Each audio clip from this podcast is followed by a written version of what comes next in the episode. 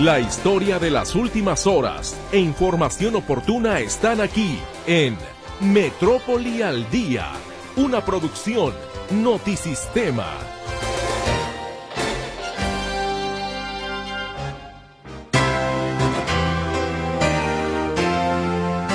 ¿Cómo le va? Muy buenas tardes. Qué gusto me da recibirle a nombre de todo el equipo en una emisión más de Metrópoli al Día. Esperando que también haya tenido una semana muy productiva, muy provechosa en todos los sentidos. ¿Qué le parece si vamos iniciando nuestro resumen de apertura en este viernes, como ya le decía, 26 de enero de 2024?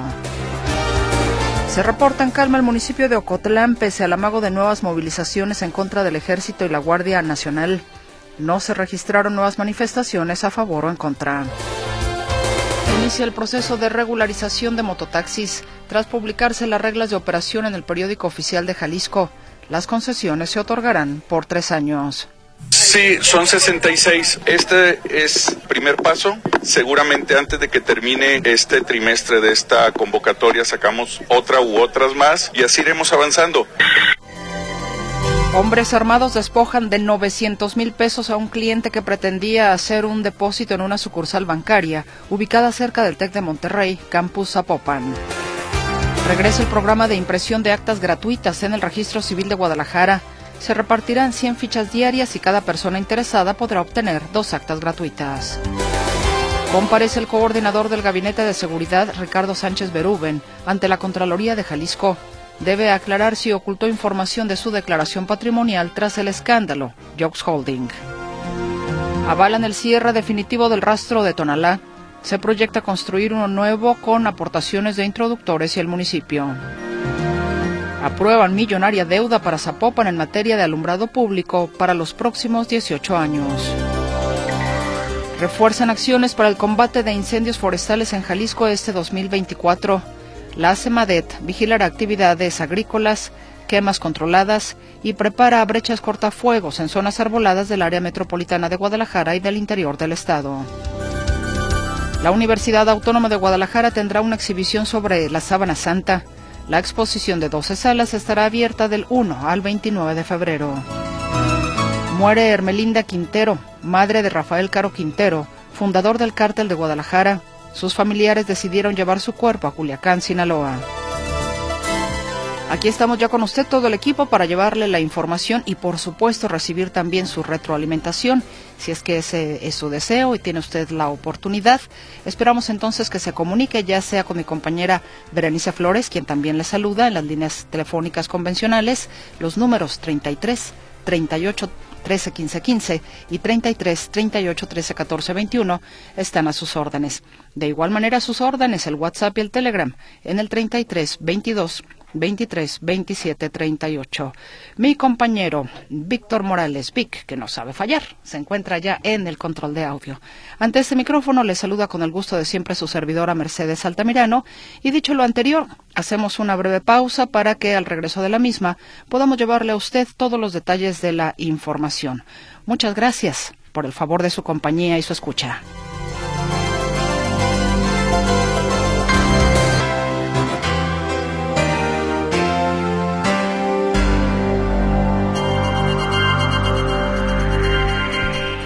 Se había dado a conocer que este viernes habría manifestaciones en Ocotlán de nueva cuenta para exigir la salida de las fuerzas federales.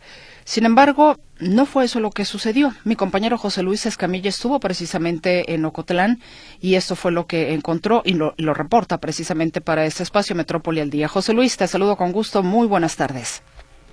¿Qué tal, Mencho? ¿Cómo estás? Buenas tardes. Un saludo para ti, para todo el auditorio.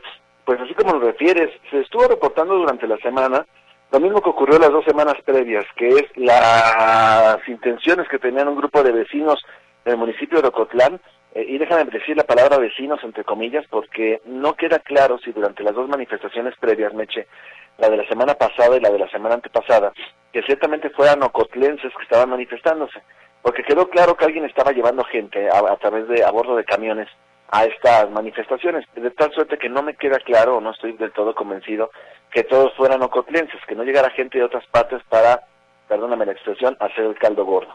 Eh, se estuvo manifestando durante esta semana a través de redes sociales una presunta campaña para hacer un par de manifestaciones al día de hoy. Una de ellas en la sede de la Guardia Nacional allá en Ocotlán para eh, pues exigir la salida de este cuerpo de seguridad de este municipio.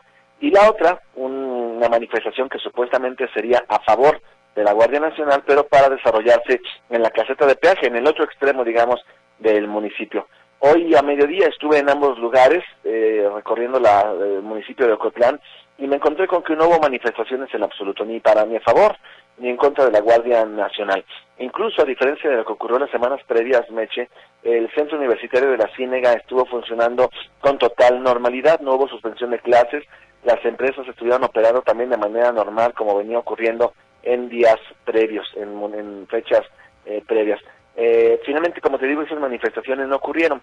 Y me tomé la, libertad, Meche, de platicar con algunos ocotlenses para justamente cuestionarles cuál es su parecer sobre este tema. Si quieren que la Guardia Nacional se quede o si quieren que la Guardia Nacional se vaya. Una pregunta que viene muy a colación, Meche, porque eh, pues estas personas que se manifiestan supuestamente son vecinos del municipio de Ocotlán, pero a lo mejor era preguntar a la gente de a pie, a algunas de las personas con las que platicamos. Todos, en general, todos coincidieron en su deseo de que la Guardia Nacional se quedara en el municipio de Ocotlán. Eh, ninguno dijo que no. Es imposible por cuestiones de tiempo, es imposible por cuestiones de tiempo eh, presentar todos los testimonios, pero si te parece aquí escuchamos un par de voces, un poquito de las más convincentes en torno a esta, a esta pregunta. ¿Quieren o no que se quede la o se vaya la Guardia Nacional? Aquí los escuchamos. Por seguridad, la Guardia Nacional debe de quedarse aquí por seguridad de todos los habitantes, porque la policía municipal no se alcanza. Entonces necesitamos seguridad para todos los habitantes. Pues yo diría que se, que se quedaran porque sí, sí, sí es más, más, más seguro pues que anden pues ellos. Y bueno, es lo que decían estos dos vecinos, Meche, ellos se sienten más seguros de que la Guardia Nacional se quede en el lugar porque dicen que la Policía Municipal no se da abasto. Y lo que es una realidad y que llama poderosamente la atención, Meche, es que el tema de la discusión es si la Guardia Nacional debe estar o no en Ocotlán. Y me llamó poderosamente la atención que durante el tiempo que estuve en este municipio no vi una sola unidad de la Guardia Nacional, lo cual resulta extraño, porque pues ahí hay una base de la Guardia Nacional y la discusión es si se quedan o se van, pues me llama la atención que no hubiéramos visto absolutamente ninguna patrulla de la Guardia Nacional. Como tampoco pude ver patrullas de la Policía del Estado, me echa a pesar de que se habla de un reforzamiento de la, de la región y la presencia de la Policía del Estado y demás, tampoco me tocó ver patrullas de la Policía Estatal solamente un par de unidades de la propia Policía Municipal de Ocotlán. Mi reporte, buenas tardes. Perdón, pero en teoría tienen una base en Ocotlán, la Guardia Nacional, José Luis. No, no en teoría, en la realidad tienen una base de ahí la Guardia Nacional. De hecho, esa fue la sede de las manifestaciones previas, Meche. Eh, ahí fueron las manifestaciones y por eso me llama más la atención que no me hubiera tocado ver una sola unidad en la zona. Sí, ciertamente, ahí fueron las manifestaciones anteriores, efectivamente. Pues sí, llama bastante la atención, sobre todo pensando en que había un anuncio de una posible manifestación, a menos que se hubieran eh, atrincherado ahí en la base, no lo sé. Y que fíjate que en las dos semanas previas, Meche, las unidades de la Guardia Nacional se colocaban, o, bueno, había, había unidades tanto de la Guardia Nacional como de la Policía Estatal en entrada del municipio resguardando o la expectativa pues de lo que pudiera eh, ocurrir en esta ocasión y eso, te digo, no, ni una unidad vimos de ambas corporaciones. Bueno, pues, ¿y viste mantas o alguna cuestión, algo distinto, a lo mejor otro anuncio o otra posibilidad o una posibilidad de una nueva manifestación, aunque esta ciertamente no se llevó a cabo? Nada, nada, Meche. Aquellas eh, lonas o mantas que se colocaron días previos eh, manifestando apoyo a la Guardia Nacional y a la presencia del Ejército ya no estaban, ya habían sido recogidas me tocó pasar por los túneles donde se habían colocado esas mantas, ya no estaban. lo único que pues llama mucho la atención es que a unos, que serían unos 400 metros de la base de la Guardia Nacional, en una barda, eh, estaban pintadas las cuatro siglas de este grupo directivo eh, predominante en el Estado, muy cerquita de la base de la Guardia Nacional, eh, pero no, nada que pudiera apuntar. más, si nos trajéramos un vecino de Austria a que viera Cotlán, que es el pueblo más tranquilo del mundo, hoy no se había absolutamente nada fuera de su lugar. Pues bueno, atentos estamos. Ojalá que, pues ojalá que así permanezca, ¿no? Así, estaremos a pendiente de todo modo de lo que ocurra en días posteriores en esta, en esta zona del Estado. Exactamente. José Luis Escamilla, te agradezco la información. Que tengas buena tarde. Hasta luego, buenas tardes. Hasta luego. Y vayamos ahora con un tema sin duda alguna importante, el de los mototaxis. ya va a iniciar un proceso de regularización de estas eh, unidades que pues se adentran a lugares donde el transporte público, digamos, eh, que ya está eh, constituido, pues no entra y la gente, mucha gente va y utiliza este servicio porque pues no tiene otra alternativa. Pero bueno, empieza ya este proceso de regularización, cómo va a ser, en qué consistirá. Mi compañera Claudia Manuela Pérez nos tiene todos los detalles. Te saludo con gusto, Claudia, buenas tardes. ¿Qué tal, Mercedes? Gracias, muy buenas tardes.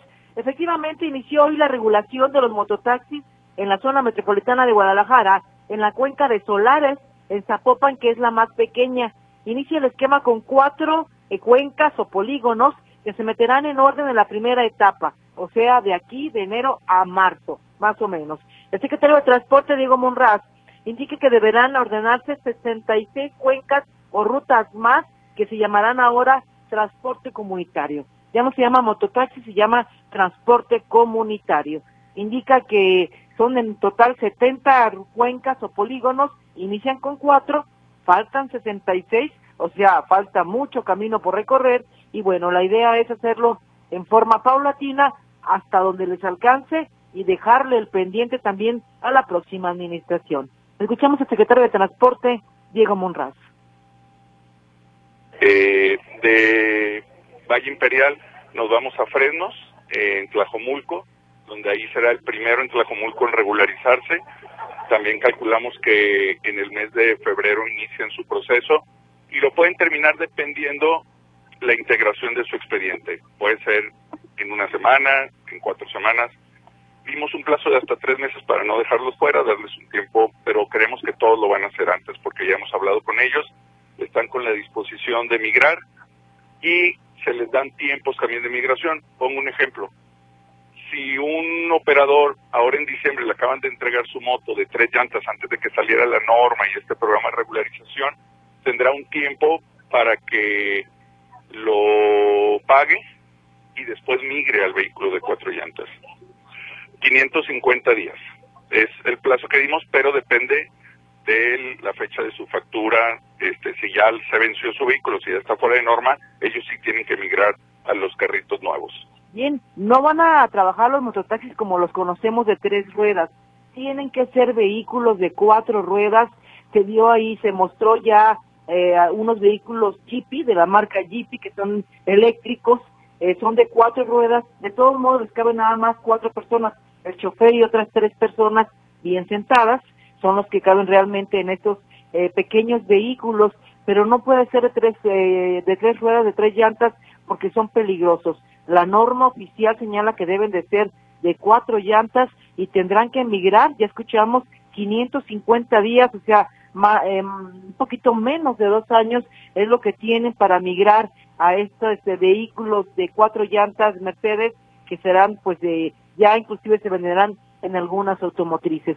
Cuatro llantas los vehículos. Por cierto que se mostraron en este evento ahí en Solares, se mostraron vehículos que estaban golpeados, armados, viejos, enmohecidos. No, no entendemos qué pasó ahí, si son los mejores que tienen, pues imagínense cómo estarán los otros. Pero bueno, sería el modelo a seguir. Son tres modelos, es híbrido, eléctrico y a gasolina, que son los tres modelos, pero tienen que ser de cuatro llantas obligatoriamente. Y pues hay costos, los permisos cuestan 1.800 pesos, cuesta un permiso o va a tener este costo un permiso de mototaxi, además de otros eh, costos que nos informa el secretario de Transporte de la Secretaría del Ramo, Amílcar López. Bueno, eh, como saben, se tiene que emitir una autorización, tiene un costo de 1.800 pesos por los tres años, eso es por cada una de las empresas, y además se tiene que hacer el registro de los vehículos y los conductores, que ese es un proceso aparte que tiene un costo de aproximadamente 240 pesos por cada vehículo y por cada conductor. Eso es para terminar, digamos, con todo el proceso tanto de la autorización como de los registros correspondientes. Algo muy importante, para migrar a este tipo de vehículos, bueno, ya escuchamos los costos del permiso solamente para trabajar. Actualmente no pagan permiso, hay que recordar, están trabajando fuera de ley de forma ilegal, o sea, y ahora para regularizarlos tendrán que pagar 1.800 de permiso, ya escuchamos, y más de 200 pesos por la licencia del chofer o por el chofer. Entonces, eh, habrá otros, habrá estos costos que deberán pagar estas personas dueños de mototaxis. Esta es la forma de regularizarse ante la Secretaría de Transporte. Se informó en este evento que, por ejemplo, el Ayuntamiento de Zapopan ayudará con 40 mil pesos para cada mototaxi que quiera emigrar, eh, que quiera migrar al otro tipo de vehículo de cuatro llantas. Se les va a pagar por parte del ayuntamiento, se les va a ayudar a apoyar con 40 mil pesos a fondo perdido, pero eso es Zapopan. Cada ayuntamiento, cada municipio, pues ayudará de la forma que pueda porque no todos tienen el dinero que tiene Zapopan o el apoyo que puede dar Zapopan, según dijo el propio secretario de Transporte, Diego Monraz. Son 66. ¿Por qué iniciamos así? Bueno, ya perdón, es otro audio, pero ya escuchamos, él dice que pues eh, el, los costos de cada municipio deberá cubrirlos cada municipio, no sabemos cuánto en Trajomulco. Hay que recordar, Mercedes, que Trajomulco es el municipio que tiene más mototaxis de la zona metropolitana de Guadalajara y no sabemos todavía cuál va a ser el apoyo que se dé por parte del municipio o si habría alguno. Reiterar, son 70 polígonos, se inicia con cuatro, que ya escuchamos, el de Solares, Fresnos, Valle Imperial y Río Blanco, son los cuatro polígonos con los que se inicia esta regularización de mototaxis que ahora se llama transporte comunitario y será y se irá dando de forma paulatina hasta cubrir los 70 polígonos que hay en la zona metropolitana de Guadalajara. Según el padrón de mototaxis que realizó la Secretaría de Transporte, hay más o menos 2.500 mototaxis en la zona metropolitana y otros 500 en el interior del estado y estiman que un 15 habría un 15% de cifra negra, o sea, un 15% más no ha querido acercarse a la autoridad, tendrá que hacerlo porque esto va a ser en forma paulatina y dice que los cambios son a veces no se quieren aceptar eh, reconoció el propio secretario de Transporte, entonces se dará de forma paulatina esta regulación, regularización de mototaxis, transporte comunitario en la zona metropolitana de Guadalajara, que inició el día de hoy. Mi reporte, Mercedes. Muy buenas tardes. Una pregunta, Claudia. ¿Cuál es el precio de un mototaxi? No lo sé. Fíjate que fue muy buena pregunta porque solamente si Zapopan les va a apoyar con 40 mil, no sé cuánto cuesta estos, porque son nuevos modelos de cuatro llantas, no sé cuánto cuesta, este, son carros pequeños, se parecen mucho al mototaxi que conocemos ahora, pero con cuatro llantas, entonces eh, pues tendrán que migrar a fuerzas, en 550 días tendrán que cambiar a una unidad de cuatro llantas, entonces no sabemos cuánto tendrán que invertir, porque al parecer también hay varios dueños o hay un dueño de varios mototaxis, que también ese es el tema, pero también deberán pagar permiso, entonces comienza esta migración no tengo el dato, de investigo de cuánto cuesta este nuevo modelo de mototaxi que está pidiendo la autoridad. Si después de esos 550 días de plazo para migrar, algunos no lo hacen, ¿les retirarán las unidades? ¿Serán multados? ¿Cuál es la sanción? Sí, serán sancionados eh, de acuerdo a lo que establece la ley. No se pudieron decirnos cuántas unidades eh, establece la ley que y lo máximo es llegar a levantarles la unidad que dicen que no piensan hacer eso, que piensan dialogar con los mototaxis para que sea forma paulatina esta regularización de estos vehículos pues que están en la zona metropolitana que son una necesidad que no quieren. Es algo que, que nació porque se requerían porque van a donde no entran las unidades de transporte público. Entonces la autoridad decidió regularizarlo pero con condiciones. Claudia Manuela Pérez te agradezco la información Gracias, buenas tardes. Que estés muy bien, muy buenas tardes. Bueno, ya escuchamos que Zapopan se va a poner guapo con 40 mil pesos para ayudar a los mototaxistas. Ya los demás municipios, pues bueno, ya se verá si prestarán algún tipo de apoyo.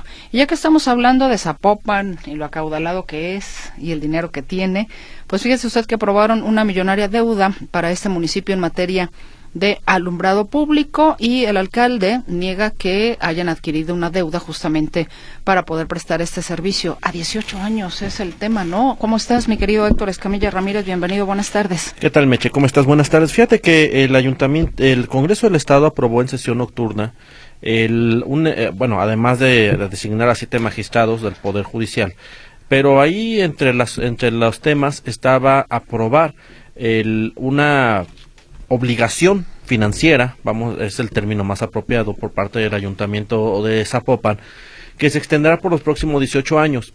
Será un recurso que el ayuntamiento estará pagando en razón de 200, 234 millones de pesos anuales, que en total suman 4.200 millones de pesos en 18 años, a la empresa Power y Sinergia SADCB. ¿Por qué? Por básicamente la concesión del servicio de alumbrado público. El, eh, como su nombre lo dice, uno, una obligación financiera implica estar ejecutando pagos a, una estructura, a, una, a, un, a un ente eh, particular, eh, o sea, puede ser público o particular, y en este caso, bueno, el dinero se le va a estar debiendo a, la, a, la, a esta empresa. Eh, fue, ha sido un proceso que ha sido criticado, pero que en realidad, bueno, lo que dice el Ayuntamiento de Zapopan es que se trata únicamente de una concesión que con el que se pretende mejorar el tema de las luminarias y el tema de alumbrado público. elementos de, esta, de este acuerdo y cosas a destacar. Originalmente esta concesión del Ayuntamiento de Zapopan había sido entregado desde el año 2017. Eh, eh, sin embargo, hubo por ahí dos, eh, un tema contractual que el ayuntamiento no pudo cumplir y por tanto es hasta el año 2023, desde hasta septiembre, que se retoma este asunto y por eso es que hasta ahora el Congreso aprueba su registro de esta, de, esta, de esta obligación, que es el término más apropiado, de esta obligación que está adquiriendo el Ayuntamiento de Zapopan. Originalmente el contrato de 2017 establecía que para pagarle a esta empresa el 34% de las participaciones federales que recibiera el Ayuntamiento se iban a entregar para hacer este, este pago y además esto tenía que estar registrado ante, eh, ante el, área de disciplina financiera de la Secretaría de Hacienda y Crédito Público. Esta parte del contrato cambia. Entonces ya no va a ser el 34% de las participaciones, sino un fondo de revolvente a través de un fideicomiso donde la aportación o el pago de cada tres meses tiene que irse sumando. En otras palabras, digamos que la empresa tiene un colchón de tres meses de contraprestación, que si estamos diciendo que son eh, van a ser 21 millones de pesos a más o menos al mes, esos 21 millones de pesos, eh, ese fondo va a tener sesenta y tantos millones de pesos y la empresa es su colchón, porque si el caso que el ayuntamiento incumple en algo, se queda con ese dinero. Es decir, habrá un fondo que digamos dónde va a estar ese, dinero. El alcalde defiende este tema de, eh, de esta concesión tan larga, tan extensa, bajo el argumento que bueno el municipio gana porque supuestamente ya no va a haber fallas en luminarias, todo va a estar funcionando de manera adecuada. Escuchemos lo que dice el alcalde Juan José Franje. Hoy vamos a pagar 21 millones de pesos mensuales de luz, no más que ahí incluye el cambio de todos los circuitos, el cambio de lámparas, el mantenimiento. escuchamos parte de lo que dice el alcalde, sí, es, dicen es un ganar para el municipio porque por ejemplo, va a tener hasta un, supuestamente un sistema de monitoreo donde si se un software donde se detecta que una luminaria está fallando, ya no es necesario que la gente haga el reporte, sino que ya van a ir directamente a atenderlo a la autoridad. Eso es lo que va a suceder. Ahora, si, la, si el ayuntamiento tiene una concesión de alumbrado público, pero además tienes una dirección de alumbrado público, ¿qué va a pasar con los empleados de esta dirección? Ah, buena pregunta. explican, eh, explican que van a reorientar a esos trabajadores a que apoyen en estas labores de monitoreo de la empresa. Es decir, ya no, va a estar tanto en calle reparando, sino que la empresa lo va a estar haciendo, pero ellos van a estar haciendo la vigilancia de este sistema de monitoreo de, él, de que no esté fallando los sistemas eléctricos. O sea, van a van a reorientar el trabajo de la Dirección de Alumbrado Público. Pero a ver, perdón, Héctor, o sea, ¿y la empresa está de acuerdo? Sí, ¿O no tiene personal la empresa para ese trabajo? Es que eso me llama la ese es uno de los temas, porque se supone que la empresa tendría que pues, tener pues, personal para hacer la actividad, porque por eso se le está pagando. Exactamente, por eso me llama la atención. A ver cómo. Bien, hay otro tema. Resulta que el ayuntamiento de Zapopan había establecido que, bueno, el presidente municipal, eh, dentro de lo que nos explicaba de por qué la concesión, señalaba que, o de, este contrato, que la empresa, el, eh, más bien, que hay muchas luminarias que están en desperfecto, muchas luminarias en desu, eh, que están fallando porque los circuitos no levantan. El tema es que a esta empresa que le están dando o que obtuvo este contrato desde 2017 y que en 2023 se valida, es también a la que le estuvieron comprando los equipamientos. O sea, se, cuando dices, estuvieron descomponiendo, bueno, pero ellos les que estaban comprando estos equipos. Entonces, ¿por qué si, si, no serví, si, si los equipos tuvieron fallas, por qué les extiendes un contrato tan largo? Pero bueno, el ayuntamiento justifica todas estas acciones señalando que el, el servicio de alumbrado público va a ser mucho más eficiente para los próximos 18 años eh, que, que, esté, que esté esta concesión de alumbrado público. una pregunta. Entonces, la empresa acaba de adquirir un software que será, digamos, el que detecte la falla de alguna luminaria, lo que no tiene en este momento. Exactamente.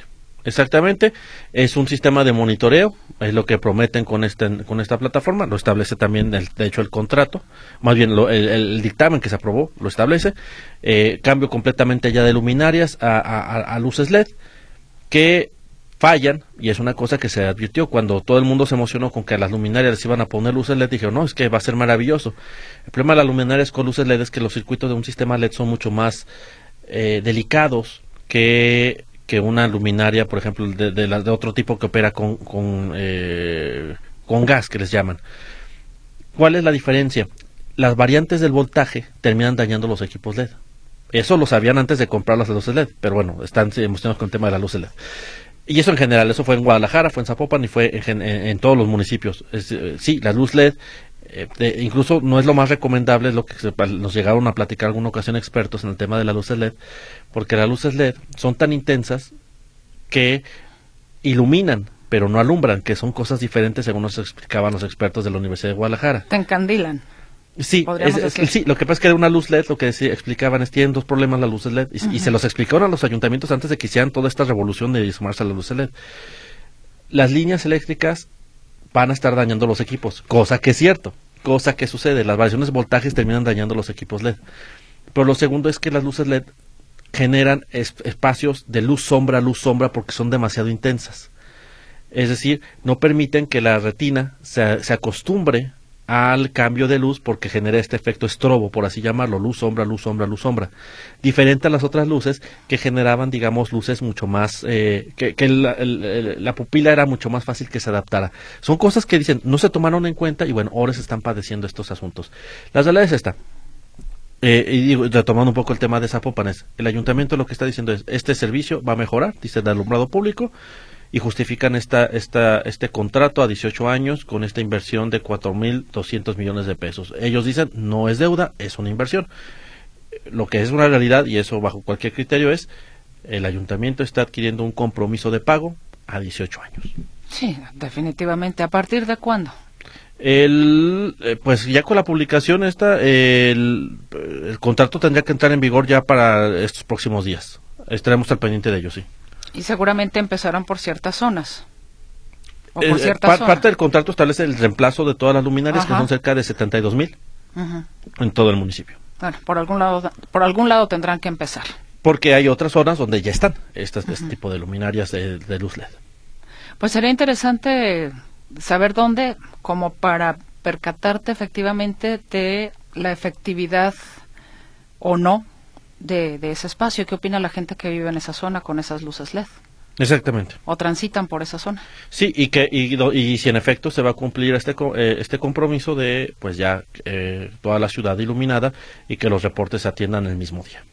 Te agradezco enormemente, Héctor Escamilla Ramírez. Hasta luego. Bueno, como que más preguntas que respuestas, pero bueno.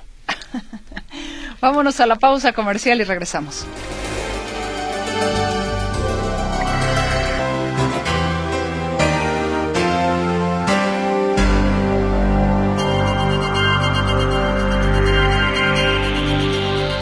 Le recuerdo con muchísimo gusto los teléfonos en cabina, por si es su deseo comunicarse con nosotros. Aquí esperamos entonces sus mensajes.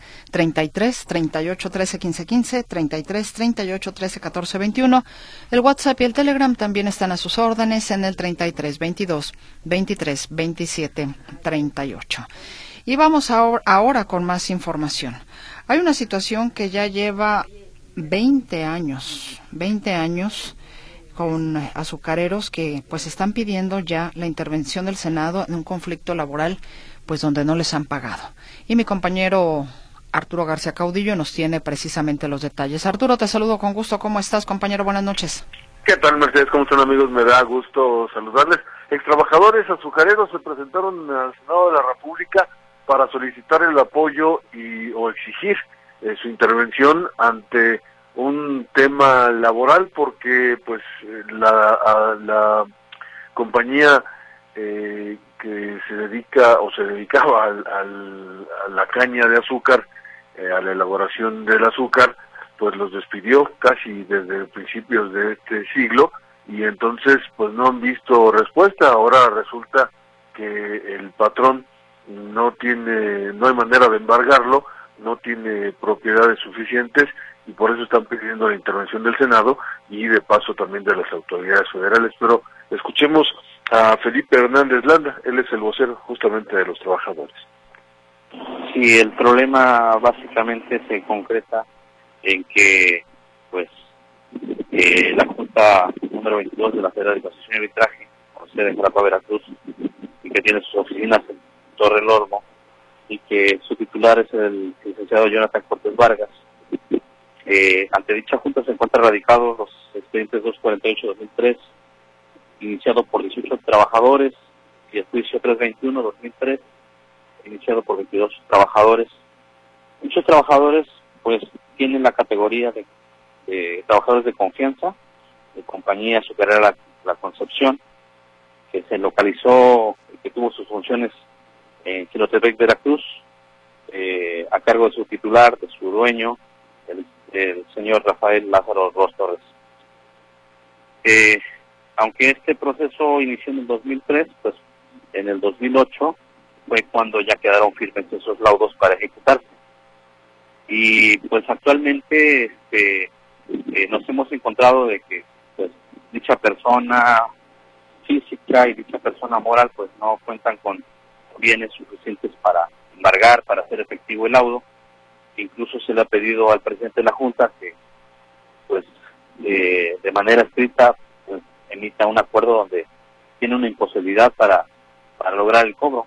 Sin embargo, no, está justamente parte de lo que comentó el vocero, y es que este problema de los ingenios eh, de los de las compañías azucareras en nuestro país, en este caso la Concepción, pero así como esta hay muchas y, eh, y también muchos trabajadores que se han quedado sin trabajo y ni siquiera les ha tocado liquidación. Por esta misma razón enviaron una carta al presidente de la República y eh, solicitan una reunión con los secretarios del Trabajo, Marat Bolaños, y de Gobernación, Luisa María Alcalde, para que le den solución de una vez por todas a este conflicto. De ustedes escucharon, se trata de un ingenio, la compañía azucarera La Concepción, que está ubicada en Xilotepec, en el estado de Veracruz. Y repito, así como este, hay varios casos ya. Mi reporte, Mercedes, buenas tardes. Eh, ¿Tardes? No. Bueno, medias tardes. Medias tardes, medias noches. Medias noches.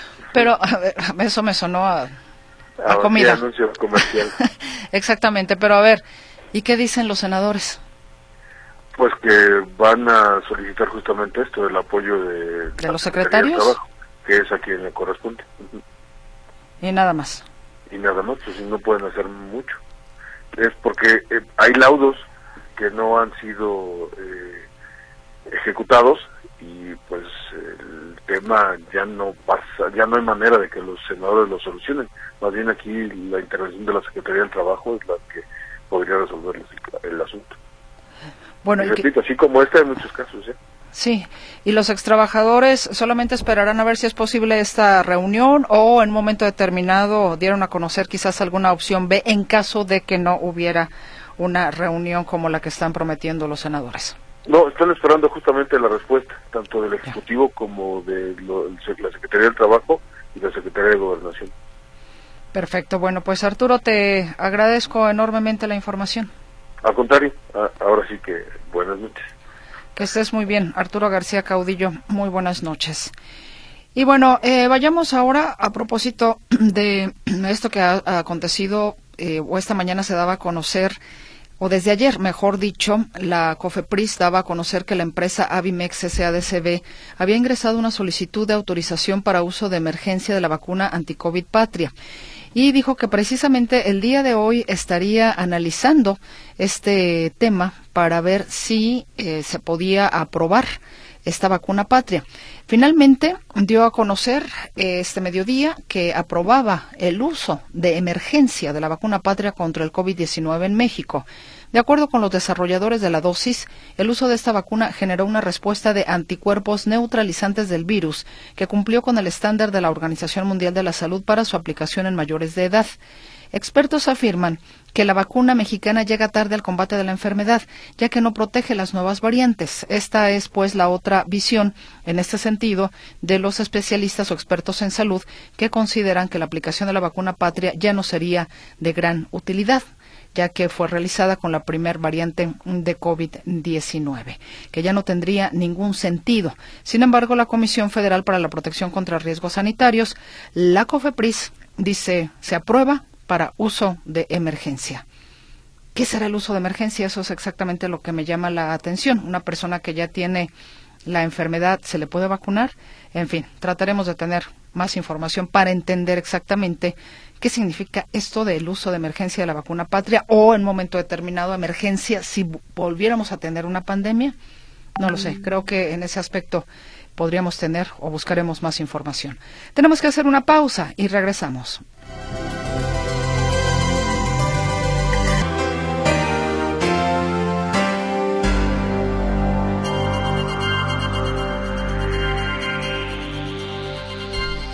El tiempo vuela y no falta mucho en realidad para que en un momento determinado tengamos esta temporada donde vienen los incendios forestales.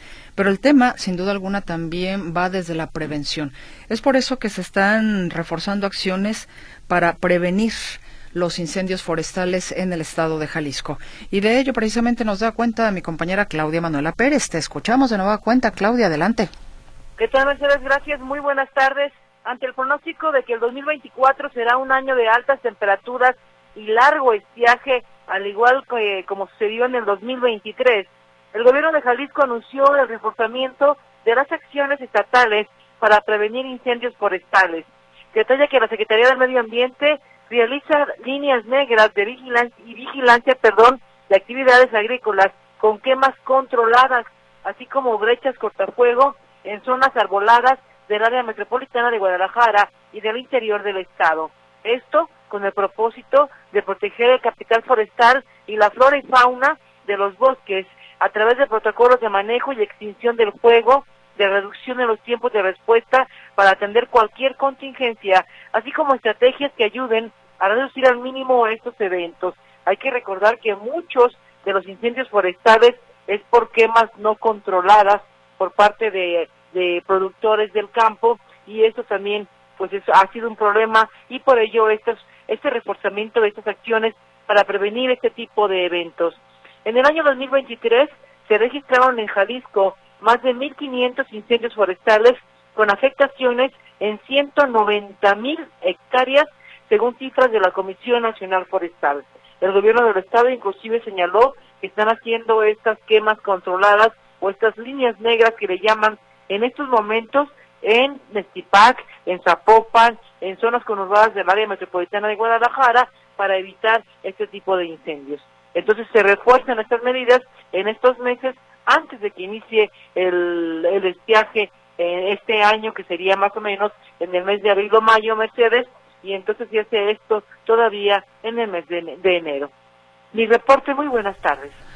Bueno, pues esperamos que estas medidas efectivamente mitiguen o inclusive impidan los incendios forestales, ¿no? Pero como bien dices, pues los intencionales o, las quemas no controladas han sido una parte importante dentro de la gran cantidad de incendios, no solamente en Jalisco, sino en todo el país. Efectivamente, y hay que recordar que un área natural protegida que se incendie, que se queme, tiene, según la ley, 20 años, no puede construirse. Vamos a ver qué es lo que pasa en los alrededores de la zona conurbada de Guadalajara. Te agradezco enormemente la información, Claudia Manuela Pérez, y que tengas un estupendo fin de semana. Igualmente para todos. Hasta luego. Hasta luego, que estés muy bien. Y mire, hay una situación, digo, en relación a, a los incendios forestales, hablando de lo que fue el 2023. Estamos hablando que la estadística marca que entre el primero de enero y el 30 de noviembre de 2023 se registraron 7.493 incendios forestales en México casi el 35% de ellos fueron intencionalmente provocados, ya sea para actividades ilícitas o como resultado de conflictos entre individuos o comunidades. Por otro lado, las actividades agrícolas fueron responsables del 19.16% de los incendios forestales reportados en México durante el periodo referido, que es del 1 de enero al 30 de noviembre del año pasado. Pero si le parece, vamos a darle precisamente eh, una una repasadita a exactamente cuáles fueron las principales eh, causas de los incendios forestales en nuestro país, de acuerdo con eh, la agricultura y ganadería silvicultura, porque estamos hablando que en el número uno, en el número uno, como ya se lo decíamos a usted, fueron estos eh, incendios intencionales, que como ya le decíamos a usted, podría ser por razones ilícitas o conflictos entre individuos o comunidades, y cuando hablamos de cuestiones ilícitas, bueno, pues eh, que se han eh, se, llevan la madera o buscan que esos terrenos se, en momento determinado ya no sean precisamente boscosos, sino para construcción, en fin. Entonces, estamos hablando de un 34.95% en primer lugar, el primer lugar de eh, posible causa de los incendios forestales. En segundo lugar, lo decíamos también, actividades agrícolas con el 19.16%. El tercer lugar, causas desconocidas con un 19.07%. Le sigue limpias de derecho de vía, 9.39%. Residuos de aprovechamiento forestal, 9.35%. Actividades pecuarias, 8.65%. Fogatas.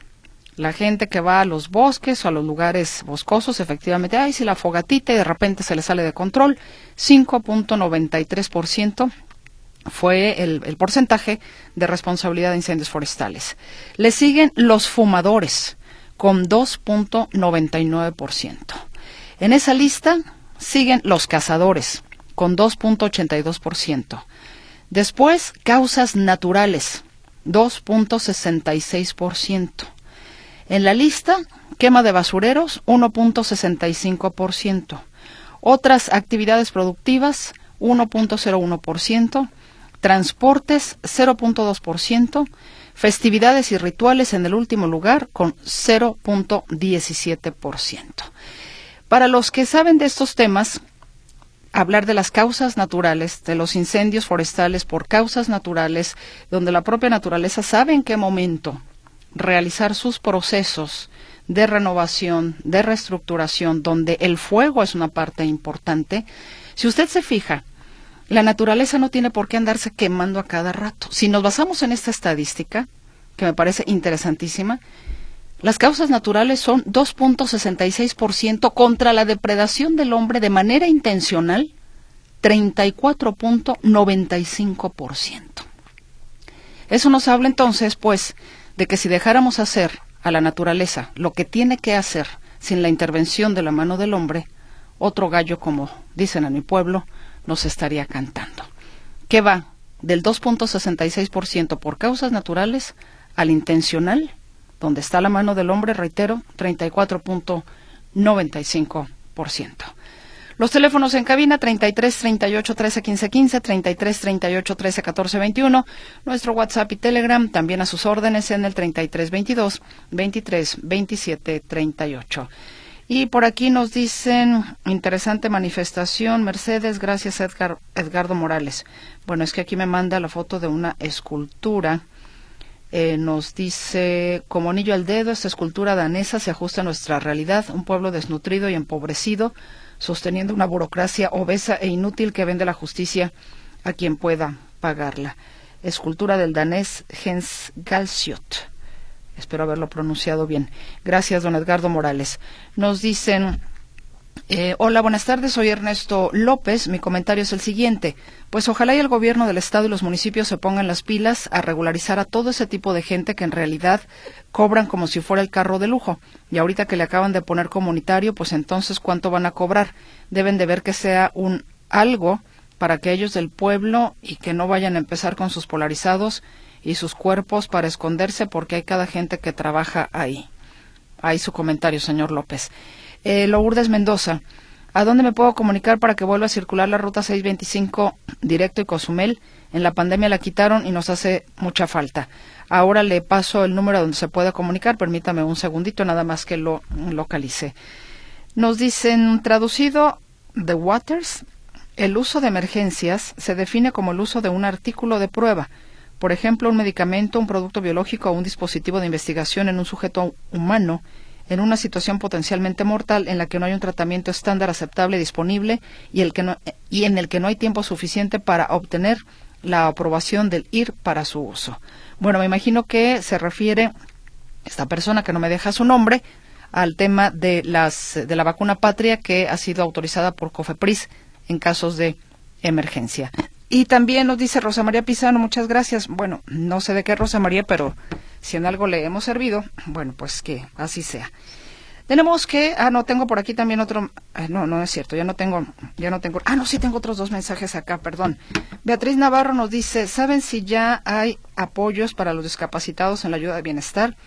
Sí hay una ayuda para los discapacitados de bienestar, pero es para un sector por lo regular, no en la zona metropolitana de Guadalajara. Le invito, Beatriz, a que chequen la página de la Secretaría de Bienestar.